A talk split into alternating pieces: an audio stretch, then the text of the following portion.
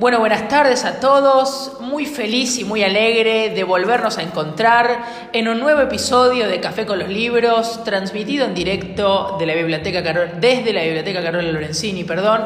Y aquí en esta oportunidad estoy muy feliz porque me encuentro con dos personas a quienes admiro mucho. Estoy con las queridas psicopedagogas, la licenciada Matilde Kresich y la licenciada Silvia Céspedes. Así que bueno, muchas gracias por estar, muchas gracias por acceder a esto, bienvenidas. Bueno, muchas gracias, Benjamín. Gracias, Benja. Y me, me alegra mucho en lo personal, ya saben, nos conocemos hace un montón, así que quiero que esta entrevista salga de de lo cotidiano, digamos, ¿no? Porque es como una conversación entre, entre amigos, entre conocidos. Quiero que sea algo distinto, donde ustedes puedan contar un poco acerca de todo lo que hacen en la escuela, ¿no? Y muchas veces no se ve eso, porque trabajan en la cara oculta, pero ustedes hacen realmente demasiado y me parece que es una función que merece ser destacada. Así que, antes que nada, Mati, quería preguntarte a vos, ¿qué, ¿cómo te gustaría arrancar? Bueno, a mí me gustaría un poquito hacer la historia de este gabinete, ¿no? O sea, en realidad yo hace 20 años que entré acá. Y prácticamente cuando entré estaba lleno de, profesores varones por todos lados y el tema de la psicología era un tema que prácticamente no se había abordado para nada. O sea que tuvimos que luchar con dos cosas, ser, mujer y aparte, bueno, la cuestión de la psicología, que siempre en una escuela técnica fue medio un mito, ¿no? O sea, ¿qué, es la psicología? ¿Cómo se aplica? Si se puede aplicar. Bueno, y con el tiempo, lo bueno fue y lo interesante de que muchos profesores, sobre todo profesores de escuela técnica, ¿no? Este, venían y me consultaban por algún alumno, o sea que, bueno, de a poquito fui logrando que me saludaran, que me conocieran, que me miraran, Te fuiste que me hablaran de alumnos, ¿no? Y bueno, todo eso hace a un trabajo bastante muy lindo y muy enriquecedor. Claro, te fuiste. Si hablamos desde mí, bueno, yo estoy haciendo lo que amo, realmente. Esta es mi profesión, una profesión que yo quiero muchísimo y que la disfruto en el día a día, ¿no? Este, bueno, acá en la escuela, aunque parezca que no, a veces uno siente que esta escuela no tiene problemas, pero en esta escuela hay muchos problemas, hay muchos chicos con necesidades, desde económicas, problemáticas sociales, como en todas las escuelas. Claro.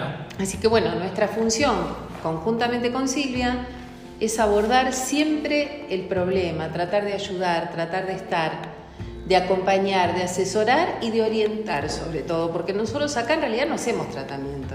Claro, eso es, real. Silvia? Bueno, y ahí me sumo yo por hablar que, bueno, después posteriormente me acerqué yo, eh, fui derivada acá al gabinete, trabajamos forma conjunta. Eh, yo creo que, bueno, cuando empecé a trabajar acá, eh, me contaba Matilde todo, toda esta situación, la problemática que había, y bueno, me sumé a este trabajo, que bueno, que lo hacemos desde el corazón. Creo que en eso coincidimos las dos, si, bien ambas tenemos diferentes formas de pensar, pero lo bueno que, que congeniamos en esto de que siempre es para el bien común de los alumnos, ¿no? Tanto de los alumnos como de la comunidad educativa. Y aquí estamos, seguimos trabajando, es una lucha día a día, si bien eh, la sociedad va cambiando, eh, bueno, y eso es el emergente eh, social que se ve, se ve reflejado en la institución también. Bueno, y el hecho de que Silvia estuviera trabajando muchas más horas como docente que yo, hacían al hecho de que, bueno, que ella viniera y contara las inquietudes que tienen los alumnos, ¿no? que estuviera más al tanto. Y bueno, y entonces acompañar también a los alumnos desde cuando se formó el centro de estudiantes, cuando tenían alguna inquietud. De eso quería hablar porque me toca, bueno, ya saben, tanto en lo personal como en, en una inquietud que surge de saber por qué.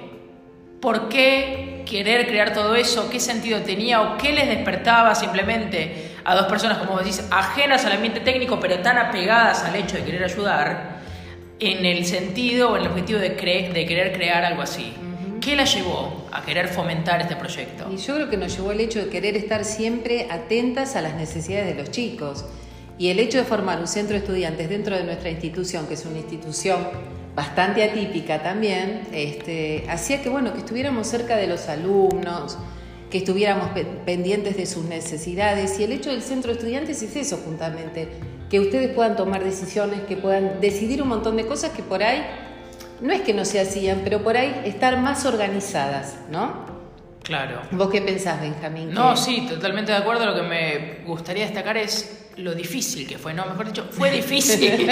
fue difícil crear el centro de estudiantes. Yo, particularmente, lo sentí como un gran desafío, una gran lucha personal.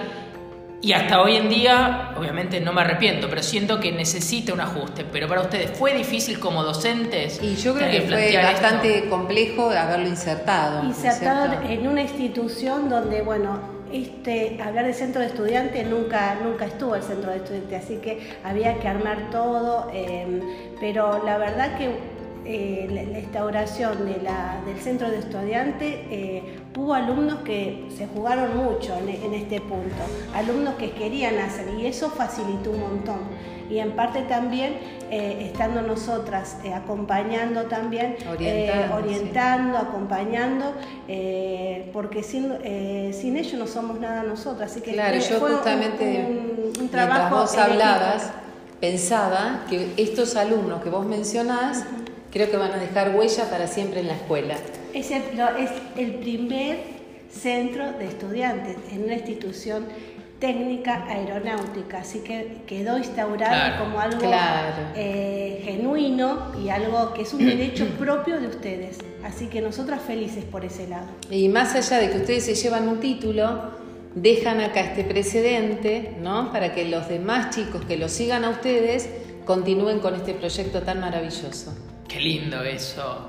Ahora pensaba, yo entré en el año 2011 a la escuela, con la primera que, tuve relaciones con, Silvia, que la tuve como profesora de literatura, y de ahí se empezó ¿no? a entramar nuestro vínculo que nos conllevó a trabajar en miles de obras de teatro, proyectos institucionales, etcétera, etcétera, etcétera. Hoy viendo para atrás podemos destacar, como en el episodio anterior hablábamos con Ver, un poco de la maratón de lectura, un poco de las obras de teatro, El jinete sin cabeza, El fantasma de la ópera, Romeo y Julieta, y quería preguntarle cómo se siente o cómo te sentís, Silk, como autora de todo esto, y qué te gustaría agregar, qué te gustaría cambiar si pudieras volver atrás. Mira, esto fue porque, bueno, yo eh, empezó, surgió todo como profesora de prácticas de lenguaje y a mí me gusta mucho la literatura y eh, los alumnos que en ese momento empezaron, que fue en el 2015, amaban la lectura, era, eh, era charlar de temas, libros, novelas y ellos mismos me contaron y bueno, entonces después, bueno, fue un folleto que también en esto lo voy a mencionar a- a Verónica, la bibliotecaria, que bueno, que me dijo sobre el tema de la maratón, ¿no? Entonces lo instauré como en el 2015 con mis alumnos de primero, segundo y tercer año, trabajamos el proyecto y bueno, eso fue un proyecto que es, eh, la maratón significa que es en septiembre, fines, finales de septiembre, durante todo el país, desde, de- desde eh, Jujuy a Tierra del Fuego, todo eh, trabaja- trabajan al mismo tiempo lo que es literatura, un cuento, una poesía, ¿no? la felicería. Acá nos con, con los alumnos trabajando un proyecto literario y invitaron, invitando a los padres. También abrimos este proyecto al arte, ¿no? que también me ayudó Matilde también en este trabajo. Fuimos, por eso te digo que todo es un equipo, porque uno no puede hacer nada, se van sumando gente y esa gente va armando cadenas y fue Matilde, fueron eh, también los alumnos, Benjamín, vos también, porque si Vos, fueran sí, alumnos... fuiste un gran motor, Fue Benjamín. un motor, si no ta- también no, no hubieran alumnos así que les guste la parte del arte, que, que favorecen, el profesor puede dar ideas, pero si no hay un otro que también devuelva, esto queda trunco. Entonces Matilde, vos, Verónica, todos hicimos un gran equipo y por eso funcionó hasta hoy en día. ¿no? Y yo creo que nos dio también la posibilidad no solamente de competir en cuanto a lo técnico, en cuanto al deporte y demás, fuera de la institución, sino también en competir y mostrar lo que hacíamos desde el arte. Claro. Cuando pudimos compartir este espacio con otras escuelas que ya lo venían haciendo desde hacía mucho tiempo antes que nosotros, ¿no? Eh, siendo una escuela técnica muy dura en este aspecto, nosotros pudimos ah, eh, involucrar el arte, el arte tan, tan importante que es para, para ustedes, porque ahí eh, se puede trabajar de, la- de las dos partes. Al mismo tiempo. Y sí, los resultados fueron eso. En la obra de teatro, la última Benjamín, ¿cuál fue? La, la que fue un éxito. Y el hecho El también de, de la ópera, la- de la ópera. y el hecho de trabajar el tema del arte, no solamente desde lo, desde lo teatral, sino que también tuvimos la posibilidad de conocer alumnos que tocaban instrumentos, ¿se Claro, acuerdan? desde lo musical, Desde lo musical también, fue Y muy valioso. Y no solamente también los alumnos, sino los padres. Por ser invitados los padres decíamos que participen padres que, quiere- que sepan de arte. Y muchos padres participaron. Uno to- tocó el saxo, el otro tocó, Me acuerdo. tocaron el, el acordeón. Así que bueno, fueron como que unimos la comunidad Sí. educativa, tanto interna como externa. Así que fue Y el Un hecho gran de- mérito de ustedes. que Y el hecho de que los padres vinieran también acá al colegio, empezaron como a participar más de las cosas internas de la escuela y a enterarse de otras necesidades que tenía la escuela y entonces pudieron también acompañar y ayudar. ¿Mm? Es verdad eso. Ustedes generaron una misión, una misión de difusión que parecía perdida, ¿no? Pero que, que realmente es necesaria y que ha hecho un gran aporte a la comunidad. Y a través del arte también este, pudimos acompañar y pudimos estar con muchos chicos que tenían muchos problemas en la escuela, pero que por ahí empezaron a integrarse a partir del momento que venían Eso- a ensayar, armaban redes fuera de la escuela, se encontraban para ensayar. Fue un aporte muy valioso para los chicos con dificultades también. y nosotros de nuestra profesión lo observamos. Eso les iba a preguntar. Hola. ¿Ustedes cómo interpelan la psicopedagogía con la práctica cotidiana en la manifestación de ese tipo de, de actos, por ejemplo? ¿Cómo, se, ¿Cómo te puedes dar cuenta que una persona está sufriendo y está usando el, el mecanismo del teatro, la interpretación, para canalizar? Lo que pasa es que nosotras anteriormente ya estábamos en contacto con esos chicos. Ah, bueno. ¿no? Entonces, bueno, eh, veíamos, fue, fue medio inversa la cosa, veíamos a partir del trabajo cómo ellos iban enganchando y toda la energía que ponían en, en practicar, en estar, en venir, en, en crear realmente. Y eso fue potenciado después no solamente en el arte, sino también en las, en las materias curriculares. Fue como un- un- un- una, Una consecuencia, una un acto consecuente. consecuencia, Y bueno, por venían contentos, alegres, con Y no sé si te acordás que hubo un caso o dos de chicos que no, no, teni- no tenían buen, tenían mucho ausentismo y venían a la escuela porque tenían que practicar, tenían que Claro. ensayar.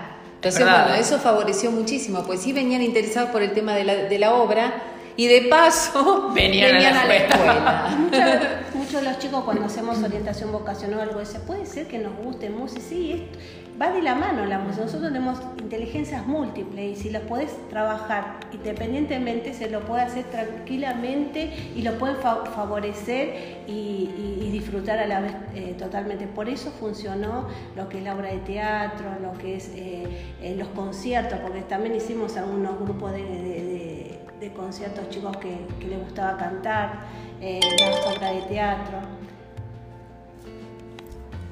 Sí, y... Perdón, no, es que eso no... No, el el, el- teléfono, el teléfono no desconcertante. Pedimos perdón a la audiencia, ¿no? Y me quedé colgado. Y justamente pensaba eso, ¿no? El, el aporte también que se hizo desde la música y cómo la música puede ser un significante de la realidad. Qué cosa, Mati, que vos sabrás explicar muy bien. Entonces te quería preguntar un poquitito, aunque sea si podés decirme del aspecto psicoanalítico que se ve en todo este entramado. No, yo lo único que digo es que uno a partir del arte no hay nada mejor que el arte terapia, ¿no?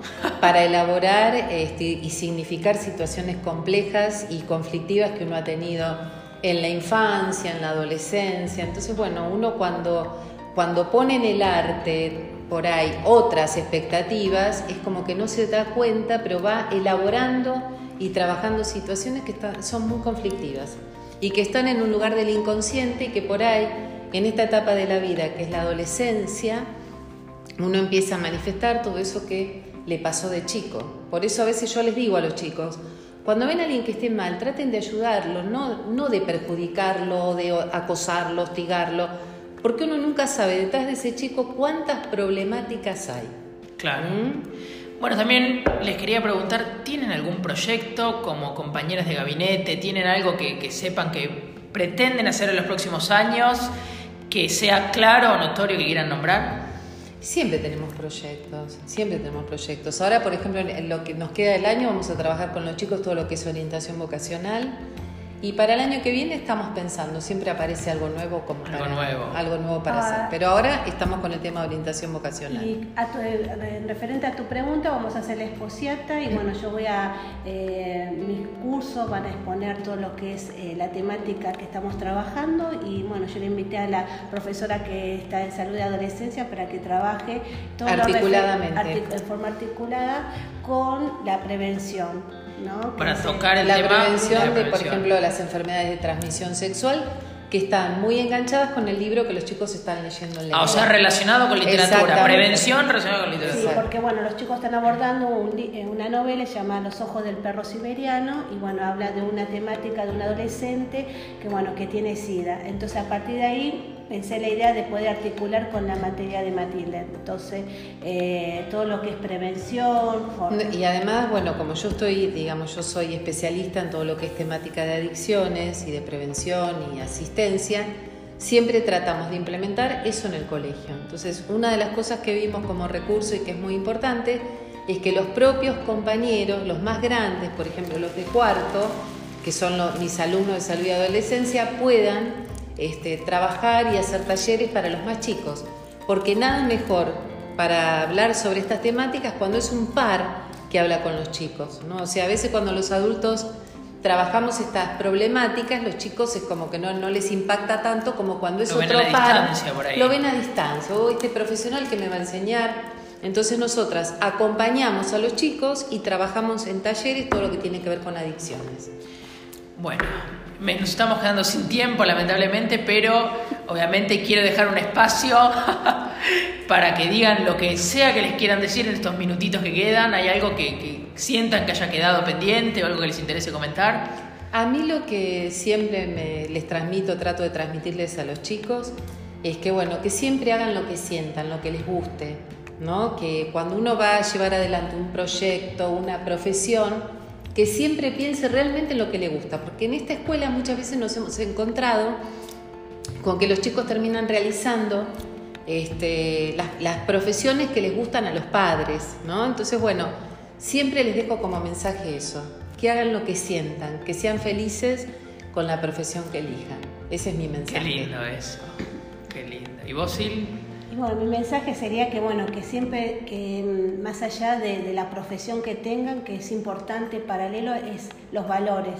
Eh, es pensar que hay un otro, que, que mm, podemos lastimar, entonces es saber cómo, cómo accionar, eh, qué decir al otro, que no, no, no Tener empatía, Tener- la vos. palabra sería la empatía, esta empatía que es, es fundamental eh, para trabajar y que muchos, muchos vienen con esa problemática porque bueno, eh, creo De que- eso les quería preguntar, aprovecho para cerrar esto. ¿Sienten que hay una gran estigmatización en escuelas técnicas particularmente frente al, al otro, ¿no? al que es distinto en ese sentido? El que tiene gustos musicales, gustos literarios.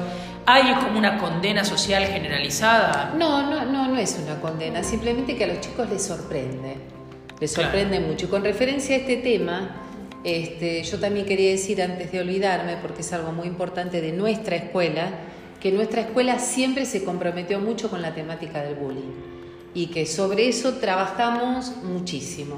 Entonces, bueno, Es con cierto. referencia a los valores de A lo que vos valores. hablabas, Sí, también se trabaja mucho en los grupos eh, esta cuestión de tener empatía, de ponerme en el lugar del otro, de saber que el otro también es una víctima cuando es un victimario que me quiere hacer daño.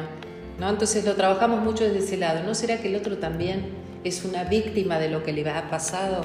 Y bueno, eh, eso me Qué gusta interesante destacarlo. eso, eh, qué, qué interesante. Y que la escuela es un, eh, es un medio para, para después, eh, cuando se reciban, poder actuar eh, en, en otros ámbitos. Así que acá es la hora de, de- de poder corregir algunos errores, de mejorar, y estamos nosotras para, para orientarlos, para ayudarlos a través Así de que- talleres. que vengan al gabinete también. Que vengan al gabinete, instamos que vengan al gabinete lo que necesiten, que para eso estamos, para ayudarlos, para orientarlos y eh, a los padres como a los alumnos, ¿no? Y que muchas veces nos ha llamado poderosamente a mí, ¿no? Este, la atención, ver a alguien que se acerca, que puede ser un profesor o puede ser un alumno que pasaron muchos años, yo hace 20 años, como dije, que estoy en el colegio, y por ahí se acercan y me dicen, no, Matilde, ¿no te acordás de mí? Y yo los miro, claro, ya son hombres. Y me dicen, no, vos me ayudaste mucho en tal época. Entonces, creo que en la vida lo más importante siempre es dejar huellas. Esa satisfacción. Es, esa satisfacción, ¿no? Tan clara que el día, Claro, que el día que me vaya del colegio me llevo el amor de los, de los alumnos y bueno, eso es lo que me va a llenar para siempre en la vida. Qué lindo realmente. Bueno, muchísimas gracias a las dos, muchísimas gracias por habernos accedido antes que nada, medio que no, no querían, se rehusaban, pero espero que la hayan pasado lindo. No, muy lindo, muchas gracias. Les agradezco, no, a ustedes por este bueno, espacio. Esperemos haber sido útiles para No, por supuesto. Espero que puedan volver a otra oportunidad en el programa porque sin duda son dos intérpretes muy interesantes para analizar y siempre su visión es muy bien vista y muy bien avalada. Así que les agradezco por todo y espera, espero que nos volvamos a encontrar en un próximo episodio de Café con los Libros la semana que viene. Muchas gracias. Muchas gracias. gracias. Chao, chao.